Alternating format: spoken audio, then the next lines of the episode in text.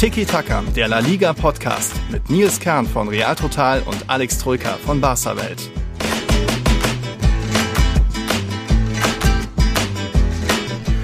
Ah, wie gerne würde ich so eine schöne Tiki-Taka-Folge mal mit was richtig Positivem, was Schönem beginnen, so als wäre alles okay und normal in der Liga. Aber, liebe, liebe Leute, ihr ahnt es oder habt es vielleicht auch schon mitbekommen die letzten Tage und am Wochenende. Es gab jede Menge Aufreger am Wochenende in der Liga. Rotrekord, dazu Neues vom Barca Gate und auch generell das Abschneiden der La Liga-Clubs international ist auch so eine Sache.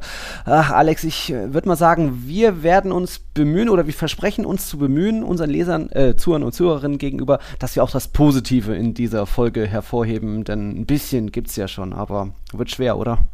Ja, Moment, wenn ich auf die Tabelle blicke, ist die eigentlich schon ziemlich positiv aus Barca Sicht. Ich weiß gar nicht, was du hast. Gut, und schon schaltet die Hälfte der Tiki-Taka-Zuhörer aus. Okay. Naja, komm, wir ein bisschen, das musste schon sein. Also, Servus an die Runde, an Servus. dich und natürlich an alle Hörerinnen und Hörer. Mhm. Ja, tatsächlich äh, war das mal wieder ein, ich würde mal sagen, von Polemiken bestimmter Spieltag. Denn es ging ja schon Freitagabend Boah. mit unfassbaren Polemiken los. Mhm. Und ich würde sagen, ähm, wir haben ja eh so viele Themen in der Folge, aber mhm. wir steigen wahrscheinlich am sinnvollsten chronologisch ein. Boah. Mit dem Abstiegskracher Cadiz Retafe. Mhm. Denn ich habe das Spiel tatsächlich, äh, zumindest die komplette zweite Halbzeit komplett gesehen. Mache ich jetzt auch nicht immer, dass ich so ein, ja. so ein Spiel jetzt live schaue. Aber dieses Spiel hatte es in sich und Junge, Junge, Junge, Junge was da. Also ich saß am Sofa und konnte es nicht fassen. Ja, so, so möchte ich es mal beschreiben, was ich da erlebt habe bei diesem Spiel. Man hat schon wenig Erwartung und trotzdem ist man noch erschüttert, was alles passiert. Also mach, mach fahr ruhig fort. Ich, ich schüttel selbst nur den Kopf.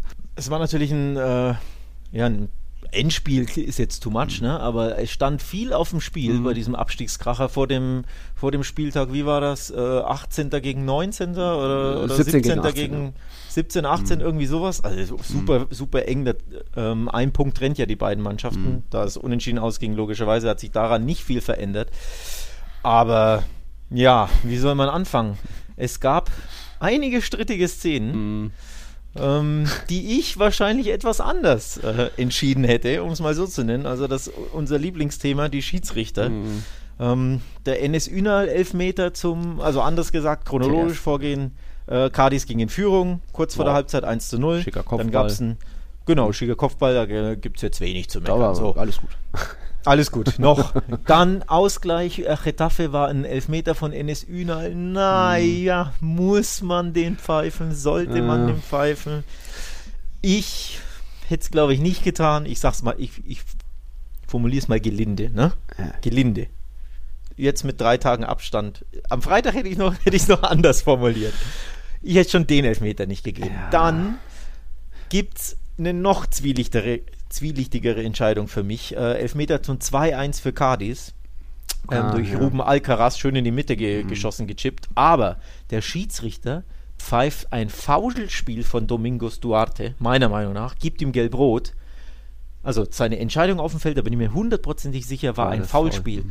Dann siehst du aber in der Wiederholung, dass das kein Foul ist, sondern er den Ball gespielt hat und während er den Ball spielt, springt ihm der Ball versehentlich an den Arm, mhm. aber durch so ein, durch eine abgeblockte äh, Zusammenprallaktion. Also ne, mhm. der Ball hoppelt dahin, weil er den Ball spielt. Also komplett unabsichtlich, kompletter Zufall.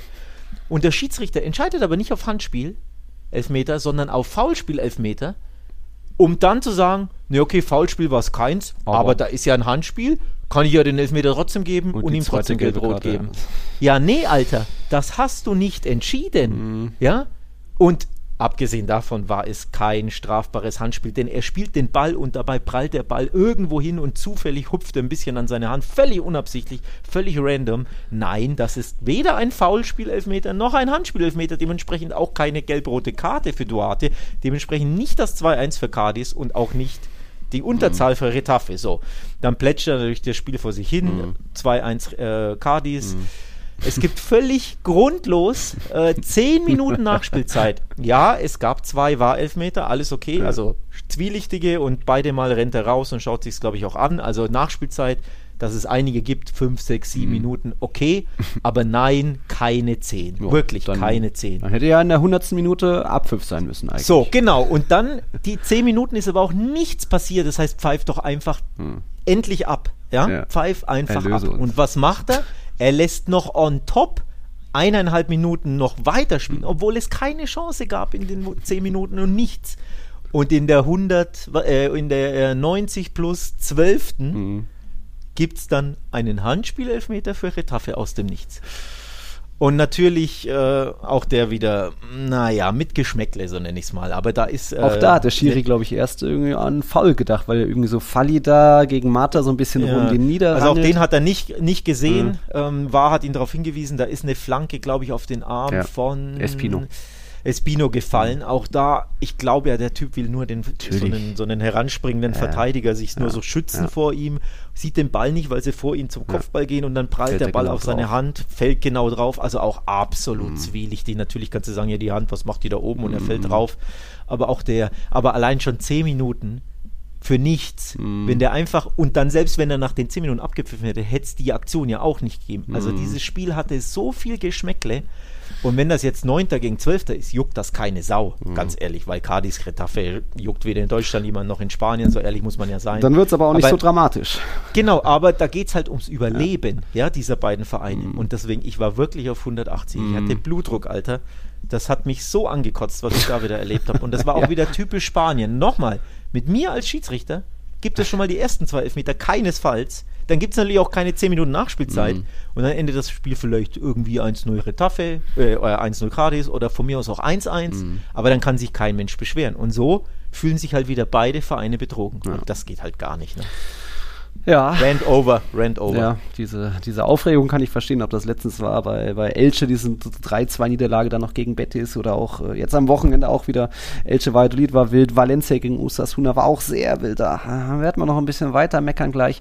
Immerhin bei den drei Szenen, natürlich war da irgendwo immer noch irgendwie Arm dran oder so leicht abgespreizt wie in der einen Szene, wo er sich dann so halb selbst anschießt. Natürlich ist das zu wenig, aber wir wissen ja, sobald irgendwo Handspiel ist, und das haben wir auch in Bilbao gesehen, wird das in der Liga einfach schnell gepfiffen, weil ja, es gilt halt dann irgendwie die Regel, egal wo Hand ist, machen wir es halt sicher, sicher, sicher, damit es möglichst einheitlich ist, aber es ist trotzdem ein Durcheinander, ein Chaos und für den kleinsten Kontakt ja, beim Ünan Elfmeter war übrigens der kleinste Kontakt. Das war, das hat mich erinnert, ich meine an die Szene, was war das, Hoffenheim Dortmund, wo er, wo er minimal touchiert wird. Mhm.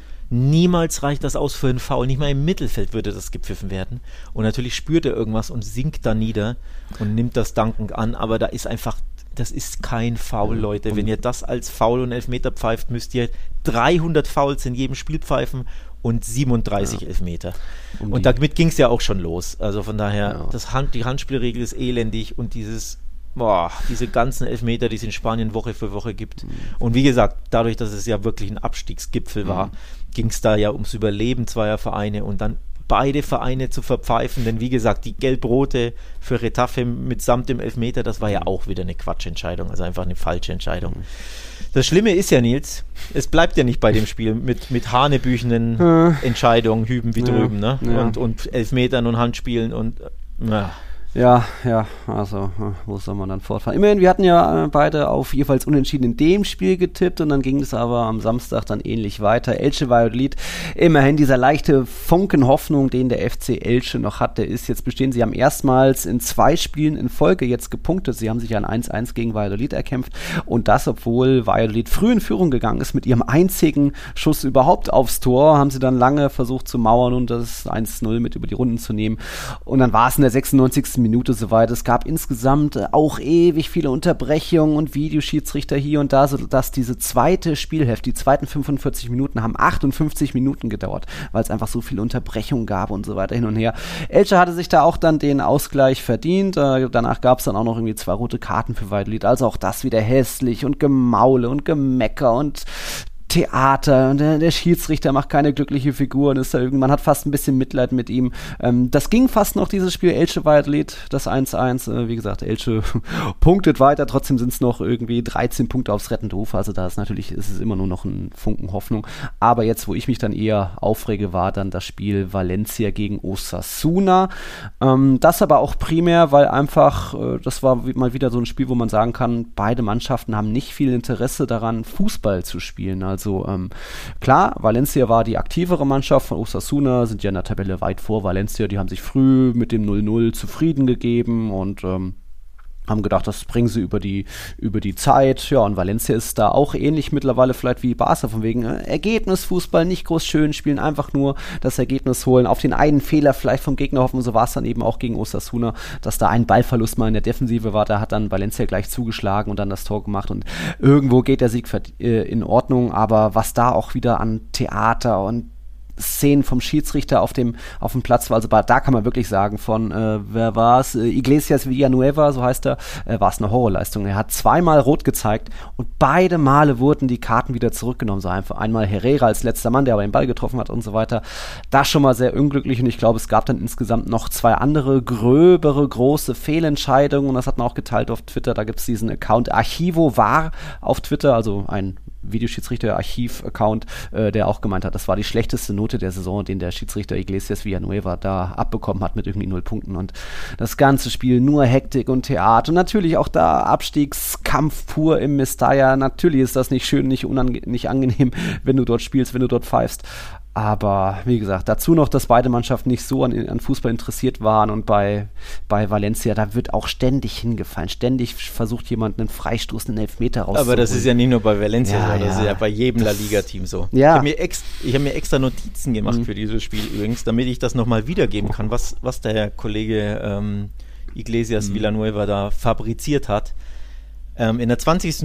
Minute gibt der äh, Herrera Osasunas Torwart rot, weil dieser aus dem, mhm. aus dem Strafraum kommt. Der spielt aber mit dem Fuß den Ball. Ja, ziemlich klar und, auch. Und ziemlich, und ziemlich klar. Ja. Also, hä? hä? Und äh, der Schiedsrichter gibt ihm rot wegen Handspiels außerhalb des Strafraums. Da ist nirgends Nirgendwo. irgendwo eine Hand. Also eine mhm. absolute Hanebüchenentscheidung. Dann in der 86. hat er Oros von, wieder von Osasuna rot gegeben, wieder glattrot. Wir reden übrigens immer von glattrot, mhm. ne? nicht gelbrot. Mhm. Von glattrot. Für ein offenbar zu hartes Einsteigen. Nee, war es auch nicht. Das war einfach nur ein stinknormales Foul. Nicht mal, für mich nie mal gelb, wenn ich ehrlich bin. Gibt er rot, schaut sich's wieder an, sagt er, war wieder, Kollege, du hast da falsch entschieden, guckst du nochmal an. Oh, hoppla, streicht er auch die rote Karte und in der 89. hat er erst keinen Elfmeter für Valencia gegeben. Dann sagt ihm, da war, du, das war doch ein Foul. Mhm. Schaut er sich's an, oh, war ein Foul, dann gibt er Elfmeter. Also der VAR hat ihn einfach dreimal berichtigen müssen. Mhm.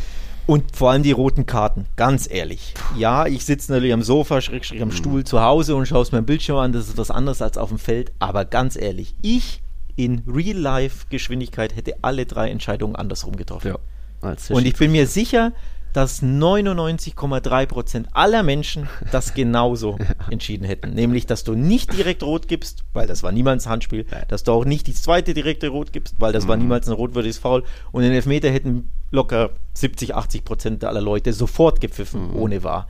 Ich sage jetzt nicht mal unbedingt, dass das zwingend unbedingt ein Elfmeter war, aber mhm. in der Fülle, ne, dass ja. sich der war dreimal rettet, das spricht wieder nicht für die Qualität der Schiedsrichter in dieser Liga. Aber immerhin mal Lob für den Videoschiedsrichter, denn da hat es dreimal funktioniert. Und dann auch Lob für äh, Herrera, den Osasuna-Torhüter. Der ist, war ja schon bekannt als Elfmeter-Killer irgendwie, nicht nur weil er dreimal gegen Benzema irgendwie pariert hat. Ähm, der hat dann auch gegen Hugo Duro kurz vor Schluss eben den Elfmeter noch pariert. Es blieb dann beim 1-0 für Valencia. Und insgesamt Herreras Elfmeterbilanz von 24 Elfmetern wurden nur elf verwandelt. Neun hat er pariert und dann bleiben noch vier, die vorbeigingen. Also da eine ziemlich starke Statistik. Hat in dem Fall nicht gereicht. Wie gesagt, Osasuna war noch weniger an Fußball interessiert als Valencia. Osasuna hatte nicht einen einzigen Schuss aufs Tor. Valencia immerhin vier, aber wie gesagt, das war mehr Theater und Hinfallen, überall den Kontakt suchen. Kluivert ist echt für mich kein guter Fußballer. Der fällt auch ständig, der hat das Tor gemacht, alles gut, aber auch der auch so ein Typ, der nur angestachelt wird und Kontakte sucht und so weiter. Egal, Valencia hat gewonnen und äh, sind jetzt erstmal wieder aus der Abstiegszone rausgeklettert mit 26 Punkten, aber das Punkt gleich mit Getafe, die, die eben drin sind als Drittletzter. Also da, das bleibt zu uns. Ja, jetzt haben wir, hat man auch wieder ein paar rote Karten, auch wenn zwei zurückgenommen wurden. Und da hat auch unser Statistikfreund Pedrito Numeros auf Twitter die Statistik gebracht. La Liga hat jetzt die Dreistelligkeit durchbrochen. La Liga steht jetzt bei 102 Platzverweisen in dieser Saison. Wir reden von, es ist der 25. Spieltag, es sind 249 Spiele gefallen, also jedes zweite Spiel circa gibt es einen Platzverweis irgendwo. Und äh, wenn man das ein bisschen vergleicht, die Premier Premier League ist vielleicht auch nicht der mega Gradmesser, weil da vielleicht ein bisschen zu viel laufen gelassen wird. Da sind jetzt am Wochenende Casemiro unter anderem die Platzverweise 22 und 23 gefallen. Also das ist, sind so Welten auseinander. Ich sage auch nicht, dass die Premier League das, das Beispiel sein muss, aber 102 Platzverweise schon nach 25 Spieltagen. Oh mein Gott. Unfassbar. Oh mein Gott. Ähm, ja, also es wird natürlich auch mehr getreten ja. als in anderen Ligen. Es wird mehr gemault. Ja. Das kommt ja auch dazu, dass es natürlich oft ne, mhm. Gelb-Rot und Rot für Maulen gibt. Also allein, allein ähm, auf der Trainerbank was da reihenweise bei jedem zweiten Spiel immer irgendwelche Leute mit Rot vom Platz fliegen, weil sie meckern und Ja, aber ich glaube, die ne? zählen nicht mal in die Statistik dazu. Aber zählen die nicht mit rein, nicht, aber ja. unabhängig davon, mhm. ob sie reinzählen oder nicht, das kann man ja wirklich bei jedem zweiten, dritten Spiel ja. beobachten. Ne? Dass irgendein Physio, irgendein ja. Auswechselspieler, irgendein Torwarttrainer reihenweise mit Rot mhm. von der Bank ähm, weggeschickt werden. Auch das ist typisch La Liga. Das gibt es auch in keiner anderen Liga nicht mal annähernd so. Und ich habe jetzt nicht mal die Statistik parat. Mhm. Aber das ist wirklich was, was du bei jedem zweiten, dritten mhm. Spiel beobachtest beobachten kannst. Das kommt natürlich dazu und dann eben auch einfach die mhm. ja, teilweise wirklich völlig überforderten Schiedsrichter mhm. und die Spieler, die aus Kleinigkeiten so viel machen, ja. so viel Theater. Raul Garcia übrigens, wir sprechen, sprechen ja mhm. gleich über Athletic mhm. Bilbao gegen Barca, ist ja auch so einer, ne, der sich ständig mhm. hinschmeißt, ja, ständig irgendwann irgendwie schindet, irgendwie ein Foul schindet oder irgendwas. Und davon gibt es so, so viele Fußballer bei jeder Mannschaft in, in dieser Liga. Auch das führt natürlich dann zu viel mehr roten Karten ja. und die unsouveränen Schiedsrichter und, und, und. Ja. Also es ist wirklich wie, ermüdend. Wie ich immer sage, La Liga hat kaum noch Stars, kaum noch Talente, aber eher so viele alte Haudegen, die eben nur noch den Kontakt suchen und mehr Treter als Techniker. Und das gibt einfach kein gutes Bild ab, wenn man dann noch ständig so Statistiken liest. Jetzt dreistellige Platzverweise. Das ist äh, Rotrekord jetzt schon vom jetzigen Zeitpunkt. Mal gucken, wie das an den nächsten 13 Spieltagen sind es ja noch dann wird. Aber ähm, da ist natürlich wenig Hoffnung, dass da irgendwie auch die Schiedsrichter plötzlich ein bisschen äh, was weiß ich, besser werden, einfach nur mal ein bisschen ruhig Blut auch haben und nicht wie eben da in Valencia zweimal rot zeigen, dann war es das nicht, weil andere rote Karten bleiben ja dann bestehen oder, oder dann äh, geben doch noch Elfmeter, wie, wie in Cadiz Retafe gesehen. Also ja, da La Liga. Ähm, bevor wir gleich zu ein paar anderen La Liga-Themen kommen, haben wir, weil wir jetzt gerade beim Valencia-Block sind, haben wir eine Frage vom Philipp Klärbaum. Da bei dem muss ich mich erstmal entschuldigen, oder müssen wir uns entschuldigen, da hat man letzte Woche nämlich seinen Ruhm verpasst, da ging's, hat man die Tipps vergessen zu erwähnen und Philipp K., Philipp Klärbaum, war damals äh, Spieltagssieger mit 20 Punkten. Dazu nochmal nachträglich Glückwunsch und Respekt. Damals hatte JD die Tabellenführung übernommen. Spoiler-Alarm, der ist jetzt schon wieder nicht mehr Tabellenführer, aber das machen wir später nochmal die Tipps. Frage von Philipp. Er fragt ähm, zu Ilaik Schmoriba. Meint ihr, er bereut seine Entscheidung, nicht bei Barcelona zu verlängern? Meiner Meinung nach hätte er sich letzte Saison super weiterentwickeln können. In Leipzig lief er gar nicht zusammen und in Valencia läuft es ja auch nicht rund. Freue mich über eure Meinung. Äh, ganz offensichtlich bereut er das, oder? Hundertprozentig wird er das bereuen, auch wenn er es niemals öffentlich zugeben wird. Ne? Also du wechselst zu Leipzig, ja. die ja eigentlich bekannt dafür sind, dass sie auch jungen Spieler ne, gut einbinden, mhm. eine Bühne, eine Chance geben, weiterentwickeln können. Ja, und dann spielst du gar nicht und äh, kommst auch null zum mhm. Einsatz also auch generell und auch da hieß, hieß es ja, was man so mitbekommen hat, ja, Attitüde-Probleme, mm. Einstellungsprobleme, also wurde ja nicht mal regelmäßig eingewechselt. Nee. Dann flüchtest du zum Chaos Club Valencia. Naja, mm. da ist es für jeden schwer. Also ich glaube, da würde sich ne, jeder Topstar der Welt schwer tun, selbst wenn du da Mbappé und Haaland vorne rein Bestimmt. stellst, äh, tun die sich in dieser Chaos-Mannschaft schwer ja. mit Trainerwechseln und dies, das.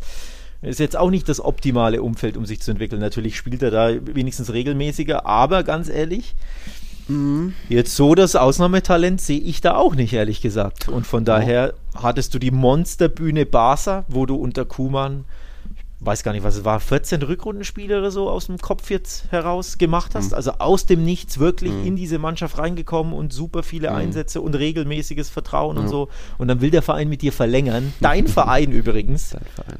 Und dann willst du da nicht bleiben, um dich woanders besser zu entwickeln, weil du natürlich ja was auch sonst die Kohle willst. Und ja. jetzt wirst du von Verein zu Verein hin und her geschickt und bei dem einen Chaos Club und ja, mhm. also der bereut das tausendprozentig, da bin ich mir sicher. Das bestimmt. Hat auch äh, natürlich, ist jetzt glaube ich das zweite Mal verliehen nach Valencia, nachdem es ja schon letzte Saison die Rückrunde war, äh, wurde jetzt schon 21 Mal eingesetzt. Ein Tor, eine Vorlage, ist natürlich überschaubar. Auch spannend jetzt bei den letzten beiden Siegen von Valencia gegen Real Sociedad Osasuna stand er nicht in der Startelf. Wenn er aber in der Startelf stand, die letzten Spiele hat Valencia immer verloren. Also das lasse ich einfach nur mal so da stehen, die Statistik, aber es ist, wie ich oft bei Valencia sage, da wird vielleicht eher auch nach Namen eingekauft, wie gesagt, Kluivert hier, Ilaik Schmoriba da, ähm, dass da nicht immer nur so vielleicht drauf geschaut wird, ob der auch wirklich cool in die Mannschaft passt. Es ist immer noch eine junge Mannschaft und er ist auch 20 Jahre alt, kann, das kann alles noch werden, aber er passt da irgendwie dann schon zu so einem dubiosen Chaos-Club äh, mit rein.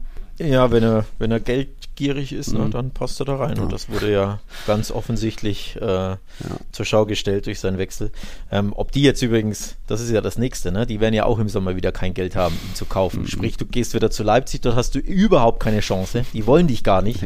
Wohin landet er dann als nächstes? Geht er dann zu, nach England zu Crystal Palace mhm. oder ne, holt ihn dann Granada, wenn die aufsteigen oder so? Das mhm. ist ja nicht die mit Sicherheit nicht die Karriere, die er sich vorgestellt hat. Und nochmal, der hätte einfach bei Barca verlängern können.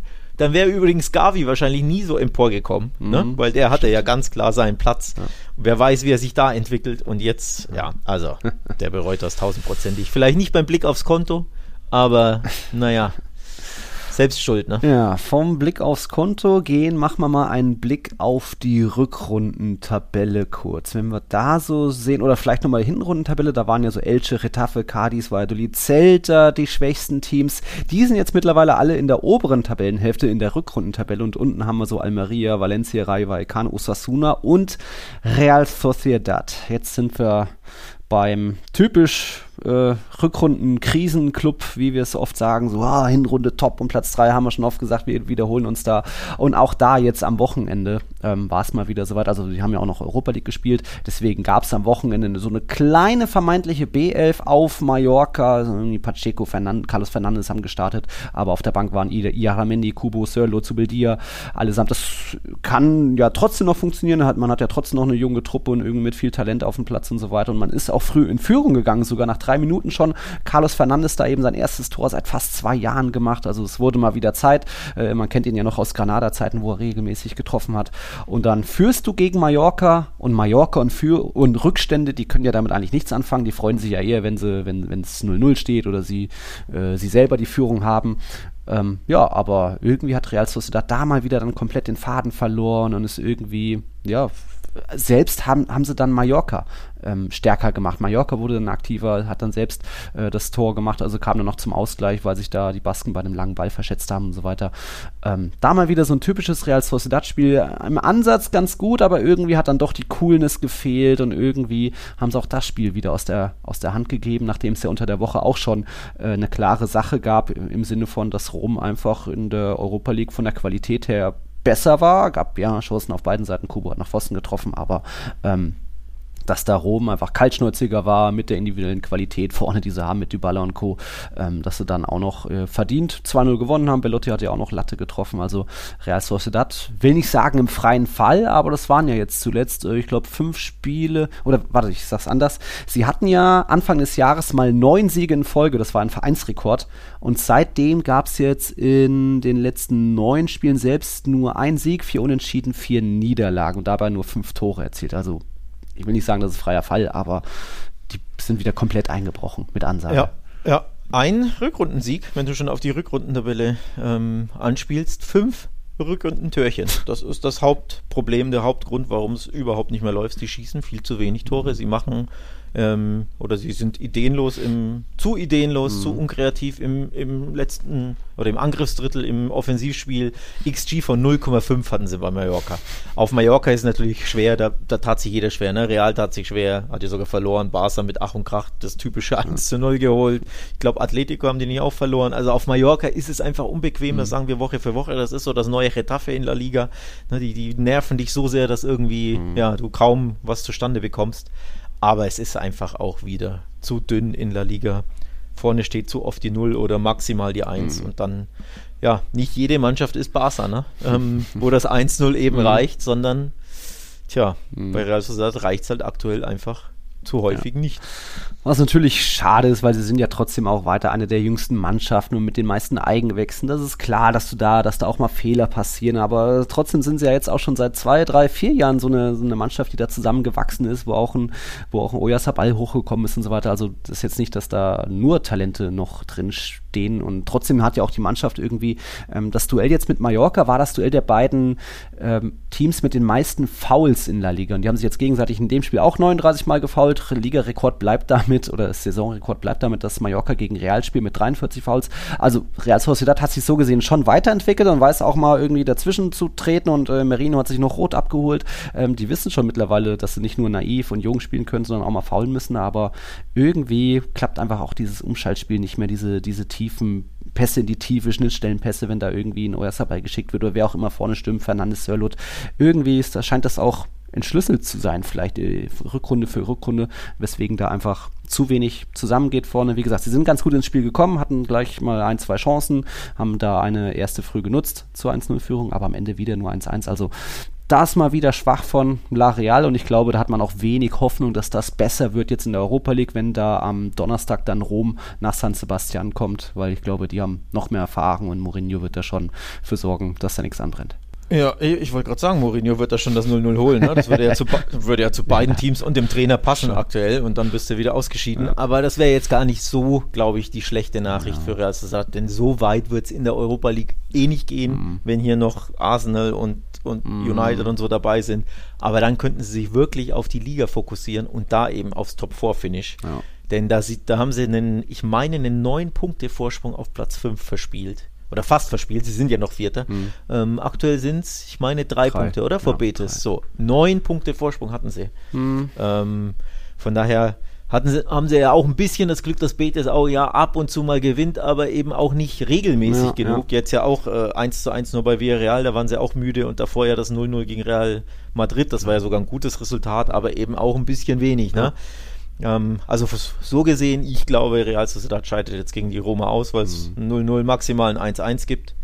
Und das wäre aber vielleicht sogar mit Blick auf die Saison und das große, große Ziel stimmt. Champions League Quali wäre das wahrscheinlich sogar ein Segen. Das stimmt. Wir, wir haben versprochen, das Positive hervorzuheben und das muss man bei Real Sociedad sagen, denn 45 Punkte nach 25 Spieltagen hatten sie unter Alguacil noch nie, deswegen ist es immer noch eine gute Saison. Sie müssen es nur über die Ziellinie bringen, das wäre schon mal äh, schon mal eine schöne Abwechslung, mal La Real in der Champions League zu haben. Ich glaube auch für viele Fans würden gerne mal nach San Sebastian reisen, das ist auf jeden Fall eine Reise wert. Äh, Sevilla wird es ja nicht mehr schaffen, das ist jetzt kein äh, großer Call, also mal sehen, was die Basken da schaffen. Ansonsten Europa League, Betis sieht es ja auch, äh, die haben ja fast gar keine Chance mehr nach der 1-4-Niederlage gegen United und sind da auch wohl leiden an der Doppelbelastung und Fekir jetzt natürlich Saison aus und Canales, ich glaube, der könnte jetzt zurückkommen gegen United, aber ich glaube, da hat man auch wenig Hoffnung, dass das noch was wird bei, bei Betis oder glaubst du, gegen United wird jetzt die große Remontada hingezaubert. Nein. Nee, nee, nee, nee, nee. Ähm, ich hatte zwischendurch ein bisschen Hoffnung, weil sie plötzlich den Ausgleich erzielten. Mhm. Wobei da, naja, war ja ein bisschen Handspiel dabei. Ich, ich hat mich gewundert, dass das stehen blieb. Mhm. Äh, Handspiel im Vorfeld eines Tores, darüber oh. sprechen wir später. Da war doch was. Ähm, da war was, da, oder da kommt noch was. Aber ja, ansonsten Klatsche bei Man United mhm. ähm, ist natürlich, also dass sie verlieren war vorher ja. mehr oder weniger klar für mich, aber die Höhe ist mhm. natürlich dann schmerzhaft. Ne? Also wenn du 1-2 verlierst, glaube ich, unterschreibt das jeder Betico und mhm. das passt dann schon. Dann nehmen wir mit und dann versuchen wir ne, mhm. äh, irgendwie das Rückspiel 1-0 oder was zu gewinnen, Verlängerung und dann ist alles möglich. Aber 1-4 4 ist natürlich das, das drohende Aus. Also du schlägst der United, vor allem dieses United in der aktuellen Form, ja nicht haushoch zu Hause, egal was du probierst. Also, aber auch da gilt das Gleiche, was für Real, Real Sociedad gilt, nämlich mhm. Ausscheiden in Europa League wäre ein kleiner Segen mit Blick auf La Liga. Mhm. Denn dann können auch die den Push machen, dass sie noch Vierter werden. Denn nochmal, der vierte Platz ist ja wide open. Mhm. Und Atletico, auch wenn Atletico genauso viele Punkte hat wie Real Sociedad, also nur drei Punkte mehr als Betis, mhm. da gehen wir beide, glaube ich, schon von aus, dass die safe ja. ähm, in die oder safe Dritter werden, also in die Champions League einziehen und dann ist klar, nur noch Platz 4 offen. Ja. Und da sollte dann schon wirklich ein Kopf-an-Kopf-Rennen zwischen Real Sociedad und Betis en, ja. entfachen, entspringen. Und wenn dann beide raus sind in Europa, dann haben sie die nötigen Körner, um da wirklich mhm auf Rang 4 zu landen. Also das wird, glaube ich, schon spannend. Ja. Und Favoriten gibt es nicht, weil du siehst ja, jede Woche sind jo. beide immer für Punktverluste gut. Also das ist einfach schwer zu prognostizieren. Wobei man als Betis natürlich auch mal nur 1-1 bei Villarreal spielen kann. Das war ein ganz nettes Spiel Spielchen für Betis vielleicht ein bisschen schmeichelhafter, die mal wieder von einem Fehler profitiert haben. Ich glaube, Pepe Reina, also Villarreal-Tote, hat jetzt auch schon mehrfach irgendwie Böcke gezeigt und nachdem Villarreal ja im Winter extra äh, Geronimo Rulli nach England abgegeben hat, ja, ist das auch eine spannende Entwicklung, die man da beobachten muss. Beson eine besondere Sache an dem Spiel, um wieder ein bisschen was Positives hervorzuheben, war das Trainerduell. Für Pellegrini und Setien war es ja das Aufeinandertreffen mit jeweils ihren Ex-Clubs und äh, sie sind ja auch so die ältesten Trainer der Liga mit weit über 60 und was ich besonders kurios fand, ähm, beide haben ja schon auch ganz gut La Liga-Geschichte geschrieben und für verschiedene Clubs gearbeitet, aber sie sind noch nie aufeinander getroffen, Setien und Pellegrini. Auch irgendwie krass, dass dann der eine dann irgendwie mal wieder in England war, der andere war dann mal wieder irgendwie bei den Kühen zu Hause. bei den das ist so, immer cool bei Setien. Ja, irgendwie mag man ihn ja doch. Ähm, aber da ist das erste Wiedersehen 1-1 getrennt. Damit konnten sie dann doch vielleicht irgendwie leben. Und noch was Positives oder äh, nicht vielleicht von Betis generell, aber so, um mal zu zeigen, dass es doch noch Hoffnung gibt für La Liga. Da sind wir jetzt bei einem Thema, äh, was Betis vor ein paar Tagen veröffentlicht hat. Sie wollen auch oder werden ihr Stadion umbauen. Das Benito Villamarin ist ja bei Alex gar nicht so gut weggekommen in der Stadionbewertung bei unserer Sonderfolge wegen der Betonoptik, aber ich sage ja zumindest, dass es eine unique Betonoptik ist mit diesen Logos drin und so weiter. Ähm, Betis will das Stadion umbauen und hat da vor ein paar Tagen, wir haben es auch dann auf der Tiki-Taka Twitter-Seite mitgeteilt, ähm, schon so eine Art Videoentwurf gezeigt, was ganz nett aussieht. Und da veranstalten sie jetzt so eine Art Wettbewerb, also suchen jetzt Architekten oder Baubüro, was auch immer, die diesen Entwurf mehr oder weniger umsetzen. Also das ist mal was Interessantes und zeigt, dass da in La Liga einiges passiert äh, hinsichtlich Stadien. Mit Bäumen im Stadion im Oberrang mhm. übrigens. So viel sage ich nur. Ja. Äh, schaut euch dieses Bild an. Wirklich hochkurios. Also ich weiß auch gar nicht, wie das, wie das gehen soll. Warum sind denn da Bäume in dieser... Sevilla ist eine grüne diesem, Stadt, das geht. In diesem Design. ähm, äh, Stichwort hier, Sonderfolge. Ja. Ähm, Stadionbewertungen. Ja. Natürlich für alle Patrons, für alle Supporter. Mhm. Auf Patreon wurde diese, wurde diese Folge ähm, publiziert. Also hört mhm. euch die gerne an, werdet Supporter. Wirklich eine stimmungsvolle Folge. Mhm. Und ansonsten habe ich noch was zu Villarreal, weil das hast du unter den Tisch fallen lassen und das ist schwach, Herr Kern. Die hatten 100-jähriges am Wochenende. Ah, das Trikot auch, das Sondertrikot. Ja, ja, stimmt, stimmt, stimmt. Die hatten 100-jähriges. Am 10. März 1923 wurde dieser eigentlich kleine Verein mhm. gegründet. Also äh, herzlichen Glückwunsch nochmal nachträglich. Feliz Cumpleaños, ja. Feliz Cumple an dieser Stelle und das Trikot, richtig geil. Mhm. Also sie hatten jetzt gegen Betis ein Sondertrikot zu Ehren ihres 100-Jährigen. Mhm. Und ganz ehrlich, das ist das schönste Trikot La Liga. Würde Toni Kroos nicht sagen, weil es hat einen scheiß Kragen, laut Das hat einen Kragen, wenn Toni Kroos zuhört, stimmt. Aber also ich bin hundertprozentig seiner Meinung. Er hat ja gesagt, ja. ich glaube im äh, Luppen-Podcast ja, ja. von ihm, dass ein Fußballtrikot niemals einen Kragen haben sollte. Also es sieht vielleicht optisch au gut aus. Aber, aber Poloshirts hat nichts mit Fußball zu tun. Bin ich hundertprozentig bei ihm. Aber also wenn ich mhm. selber Fußball, als Fußballer möchte ich auch keinen Kragen, aber es sieht einfach sehr geil aus. Mhm. Also ich finde es wirklich top mit diesem blauen Kragen und auch dem, dem, blauen Streifen so um die Schultern rum. Ein wunder, mhm. wunder, wunderschönes Trikot, genau nach meinem Geschmack. Ähm, gefällt mir sehr gut. Also da mhm. nochmal ein Lob und eine Gratulation an Viral. Ich hatte nämlich ein bisschen gehofft, ich hatte 2-1 getippt, obwohl ich stark also ich wollte eigentlich 1-1, dann dachte ich mir, ja komm, 100 Jahr Feier, die anderen sind ja, müde, stimmt. haben gerade 1-4 bei United auf dem ja. Arsch bekommen. Spätes 2-1 via Real. Und es war ja kurz davor, ne? Sie hatten ja hinten raus eine riesige ja. Chance, glaube ich. Naja, es hat nicht sein sollen, weil Peperina gepatzt ja, hat. Ja, Pepe mal wieder irgendwie.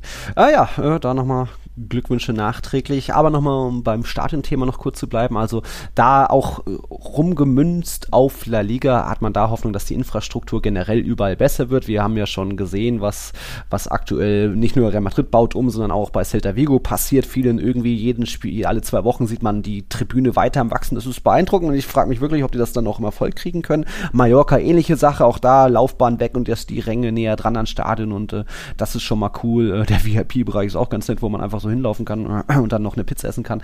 Kleiner Tipp.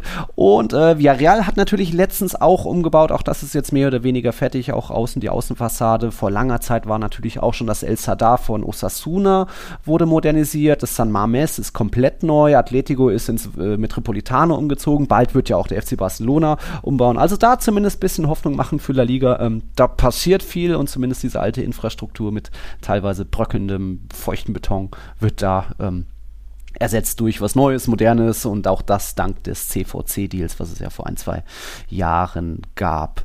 Ähm, wir hatten ein paar, wenn wir noch bei Europa League waren, was müssen wir noch bei Sevilla sagen? Bei Sevilla müssen wir erstmal, ähm, da kommt später noch eine Tonaufnahme, aber wir können ja erstmal noch auch da Europa League generell kurz sagen. Ähm, zwei Teams haben das, haben das Hinspiel verloren mit L'Areal und Betis und Sevilla 2-0 bei, ich glaube, Fenerbahce gewonnen oder waren die sogar auswärts? Auf jeden Fall äh, zu Hause. Zu Hause, Sanchez ja. Pizjuan. Jetzt müssen sie nach Istanbul am Donnerstag, okay, aber Ja, das gute Ausgangslage. sollte eine sichere Nummer sein, oder? Also, Naja, das dachte man in der, im Playoff ja auch bei äh, oder gegen Äh, PSW Eindhoven. Da haben sie 3-0 zu Hause gewonnen und dann äh, 2-0 verloren und Ja. gezittert bis in die letzte Sekunde.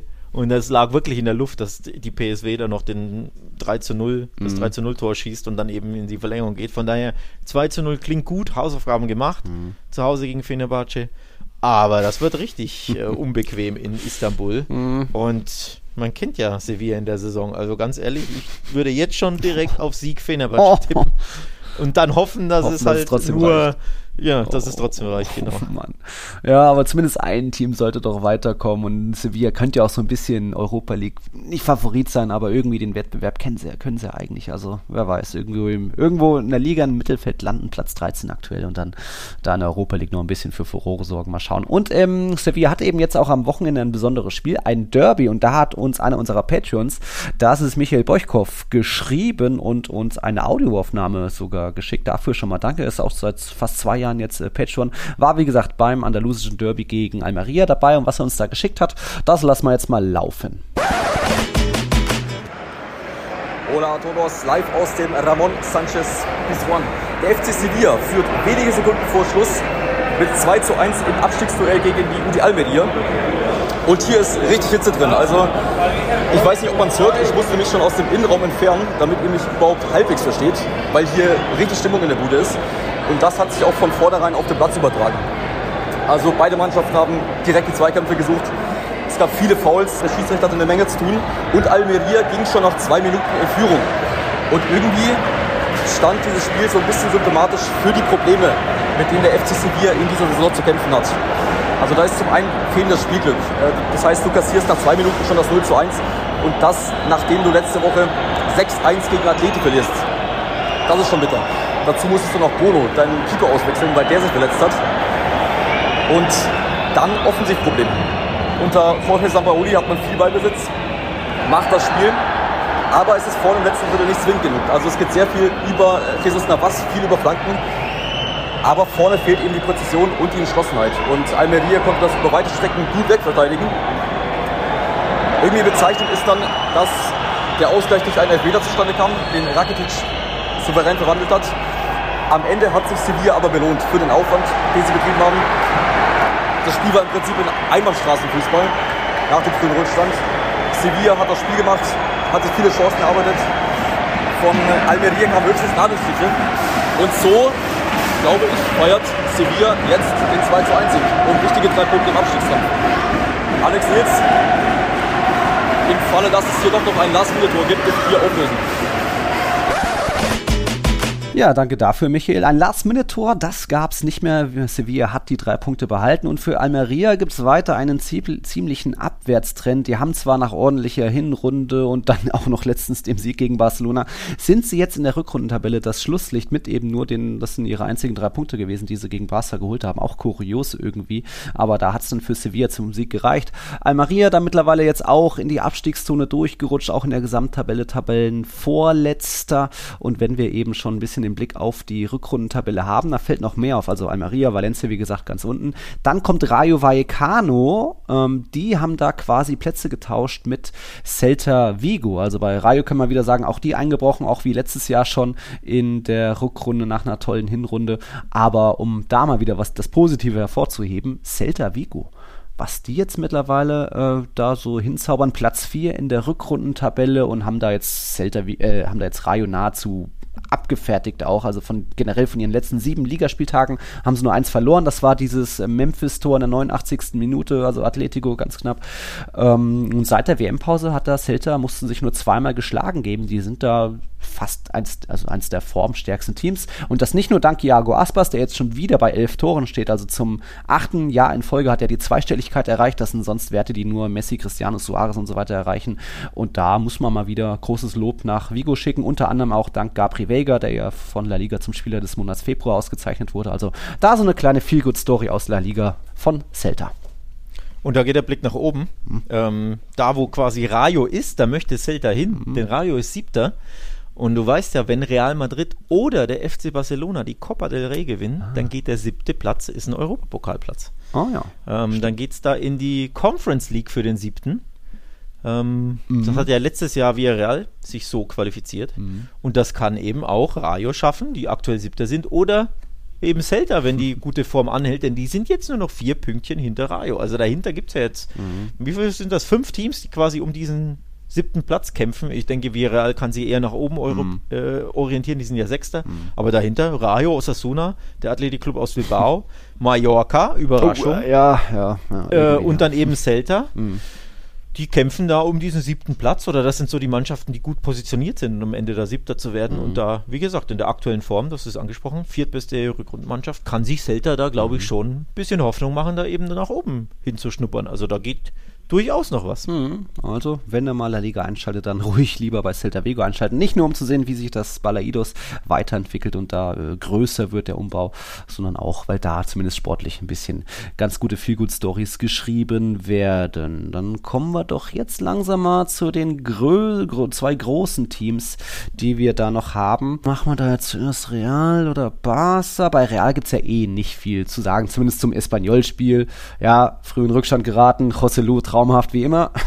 Aber dann eben noch ein bisschen Moral gezeigt, 3-1 gewonnen, ohne jetzt mega zu glänzen. Vinicius ein bisschen, war schon ganz nett. Da kann man eher schon mal sagen, Liverpool-Prognose abgeben. Was meinst du, wie spannend wird das noch? Also ja, Liverpool jetzt wieder verloren gegen den Tabellenletzten, aber ich glaube, das wird nicht so viel zu bedeuten haben. Ich glaube, Klopp wird seine Jungs schon so motivieren, dass man zumindest die ersten 10, 20 Minuten mal gucken will, ob Real wieder den Schlendrian, den Rückspiel Schlendrian hat, oder? Ja, heiß machen kann der ja. seine Mannschaft natürlich. Ich habe es im ähm, Talk und Tipps Podcast vorhin vor dieser Aufnahme besprochen. Die Folge ist auch schon raus.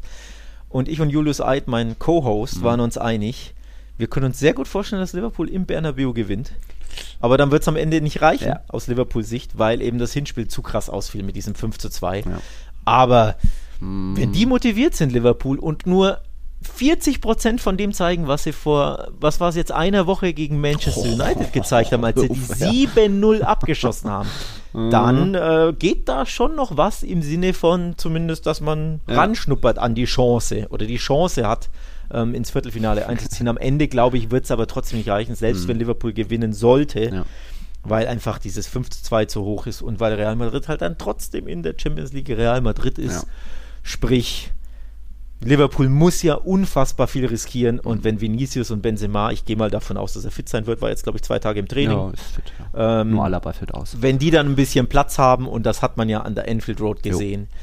dann macht, sorgen die wirklich für Schaden, für Damage, für Probleme, für Chaos in der sehr wackeligen Liverpooler mhm. Hintermannschaft. Also ich glaube, das wird ein sehr unterhaltsames, witziges Spielchen mhm. mit sicherlich Toren auf beiden Seiten und mich würde so ein keine Ahnung, 3-2 Liverpool würde mich null überraschen, ja. aber am Ende wird Real Madrid, glaube ich, schon weiterkommen. Oder lass es, ja, es kann ja auch 2-2 ausgehen oder 3-3 oder whatever. Also ich glaube, das wird unterhaltsam äh, und vielleicht auch mit Real Madrid Schlendrian aufgrund der drei Tore Vorsprung mm. und mit einem mhm. super motivierten Real, äh, Liverpool. Mm. Aber das Ergebnis, das Hinspielergebnis ist zu klar, glaube ich, genau. damit hier die Reds noch was reißen. Ja, ich glaube, ich tippe auch nur 2-2. Also es wird spannend, aber Real muss einfach, nur in Anführungszeichen, einfach die ersten 20 Minuten diese Sturm- und Drangphase irgendwie möglichst ohne Gegentor überstehen. Dann ist, glaube ich, schon mal viel Rückenwind von Liverpool. Diese, dann wird schon mal die Motivation gebrochen von denen. Aber ich erwarte auch nicht viel Schönes. Und das zeigt auch die Geschichte, wenn man so auf die letzten deutlichen Hinspiele, Hinspielsiege auswärts zurückschauen. Da ist jetzt nicht unbedingt Ajax dabei, weil das Hinspiel war nur 2-1 und dann das Rückspiel hat man verkackt mit 1-4, ich weiß.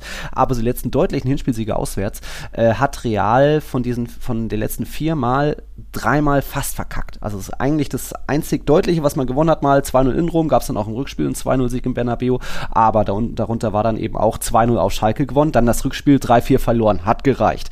Äh, Juventus 2018 3-0 dort gewonnen, Rückspiel lange 0-3 zurückgelegen, dann gab es noch den Elfmeter Elfmeter hat gereicht und auch natürlich Chelsea letztes Jahr 3-1 gewonnen und dann am Ende noch in der Verlängerung im Bernabeu nur 2-3 verloren. Das hat gereicht. Also das kann man irgendwie, das gehört irgendwie zu diesem Wahnsinn Real Madrid dazu. Also äh, stellt euch nicht ein auf wieder ein fünf Tore Spektakel von Real. Das könnte ähm, spannend werden und nicht ja fünf Tore Spektakel schon, aber halt anders verteilt die Tore, ne? Anders verteilt. Ähm, aber auch deswegen übrigens kommt, glaube ich, die Woche ein bisschen, oder anders gesagt, äh. vor einer Woche, wenn dieses Spiel gewesen wäre, wäre das besser gewesen für Liverpool, denn da hatten sie ja 7-0 im Rücken. Mhm. Jetzt haben sie bei Bournemouth einfach wieder eine schwache Leistung gezeigt und wieder 0-1 verloren und dieser 7-0-Schwung ist jetzt ein bisschen weg, mhm.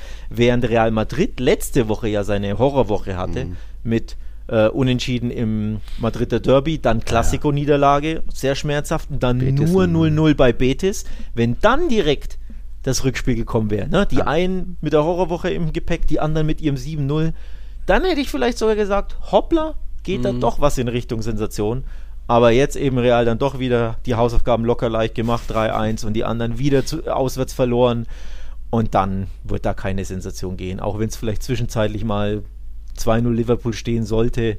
Keine Ahnung, aber Vinicius wird eins machen oder ja. eins vorlegen, da bin ich mir tausendprozentig sicher. Die Abwehr von Liverpool, die haben wir ja gesehen, mhm. die sind so dermaßen anfällig. Also selbst wenn Real hinten wackelt, die anderen wackeln ja halt hinten auch genau. und äh, du wirst Platz haben und da. Das ist es. Das wird aber auf jeden Fall unterhaltsam, da bin ich mir sicher. Ja, bestimmt, bestimmt. Bevor wir gleich zu Barca kommen, da habe ich noch eine Frage dazwischendurch, das so das Übergangsthema auch sein könnte. Denn Malte fragt, hatte letzte Woche schon die, die Großfrage.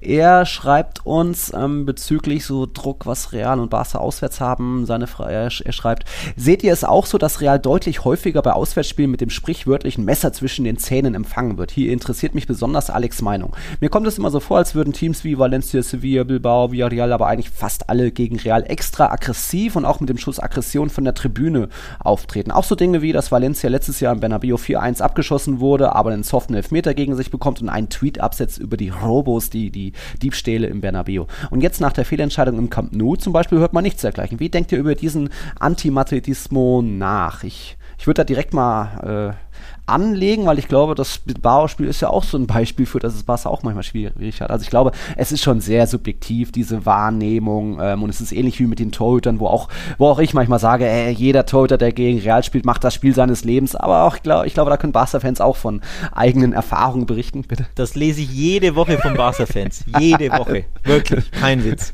Ähm, und zwar seit Jahren. Also das ist wirklich etwas, was beide Fanlager ja. über ihre Mannschaft sagen, dass gegen ihre Mannschaft, also gegen die Blancos ja oder die oder gegen Barca immer der Gegner 130 Prozent motiviert mhm. ist und Spiel des Jahres. Ja, ja, das ist, äh, glaube ich, eine sehr, sehr selektiv subjektive ja. Wahrnehmung aus, aus Fansicht. Ähm, oh. Kann man ja wirklich wunderbar aufs Athletik Bilbao spielen, mhm. auf ich, äh, ich ansetzen. Noch, ich wollte denn die sind ja auch mit dem Messer zwischen den Zähnen raus und äh, haben sich danach beschwert. Also von ja. daher, das passt auf beide ja. Mannschaften und alle Gegner eigentlich regelmäßig. Es kommt auf jeden Fall regelmäßig vor. Ich wollte nur noch sagen, vielleicht hat man, kommt es bei Real Madrid hier und da vielleicht noch etwas häufiger vor, weil einfach Real Madrid Rekordmeister ist und immer die Mannschaft gewesen ist über die letzten 100 Jahre, wo sich noch mehr La Liga-Teams nach oben orientiert haben ähm, und äh, wo vielleicht auch Real noch mal mehr oder wo vielleicht große Vereine wie Valencia und Sevilla empfinden, glaube ich, oder die Fanlager mehr Hass gegenüber Real Madrid als vielleicht gegen den FC Barcelona aufgrund früherer Transfers und Titelgeschichten, äh, ähm, dass da vielleicht das, die Rivalität noch ein bisschen höher ist als zwischen Valencia und Barca oder Sevilla und Barca. Aber das ist, wie gesagt, sehr viel subjektiv und man hat ja in Bilbao gesehen, auch dort kann es sehr unangenehm werden und da gab es ja dann eben äh, auch noch bestimmte ähm, Rufe gegen allen, gegen ein großes Thema, was wir später noch haben. Aber schauen wir erstmal aufs Spiel. Wieder 1-0 gewonnen. Neunter Sieg, neuntes 1-0 und jetzt weiter neun Punkte vor Real Madrid. Ja, du hast hier schon deinen, deinen Meisterpulli an, hast du vorhin gesagt. Hm. Meisterpulli ist schön, ja. Das ist halt ein Barca-Pulli, ja. aber Ähm, ja, wenn du hier, du sitzt mir ja wirklich immer, ausnahmslos immer in Real Madrid Merchandise auch heute, gegenüber. ne? Heute auch. Und auch heute natürlich. Ich habe ja nichts gesagt, Von daher, ganz, ganz selten, dass ich hier mal dagegen halte. Heute mache ich es mal und habe selbst, selbst was angezogen. Ähm, ja, Hm. Ja. unabhängig davon, ähm, Meister Pulli, Meister Dusel, ne? So ein bisschen. Mhm. Also, äh, das war, ich habe es ja gestern auch auf Twitter direkt Mhm. geschickt. Das war mal wieder der Meister Dusel, den wir da gestern gesehen haben. Es So kam alles, schon. es kam alles zusammen. Es war wieder dieses 1 zu 0 und es war wieder mit Ach und Krach und es war wieder, du hast die eine Chance mehr oder die eine Chance, die du machst, Ja. die der Gegner nicht macht, ohne dass du viele Chancen hast, aber du bist halt das eine Mal eiskalt und der Gegner halt nicht und der Gegner trifft die Latte und du hast der Stegen und du hast eine Abwehr, die natürlich trotzdem einen Top-Job macht und du hast einen verrückten Gavi, der sich in alles reinschmeißt, sogar mit dem Kopf, Ja. der Kranke. Und auch das ist natürlich auch ein, ne, Mhm. der Schlüssel zum Sieg, dass du eine aufopferungsvoll füreinander kämpfende Mannschaft hast, eine tolle Defensive, aber eben auch einen Torwart, der dann rettet oder die Latte Mhm. oder eben in dem Fall der VAR, der dich zweimal gerettet hat, Mhm. buchstäblich.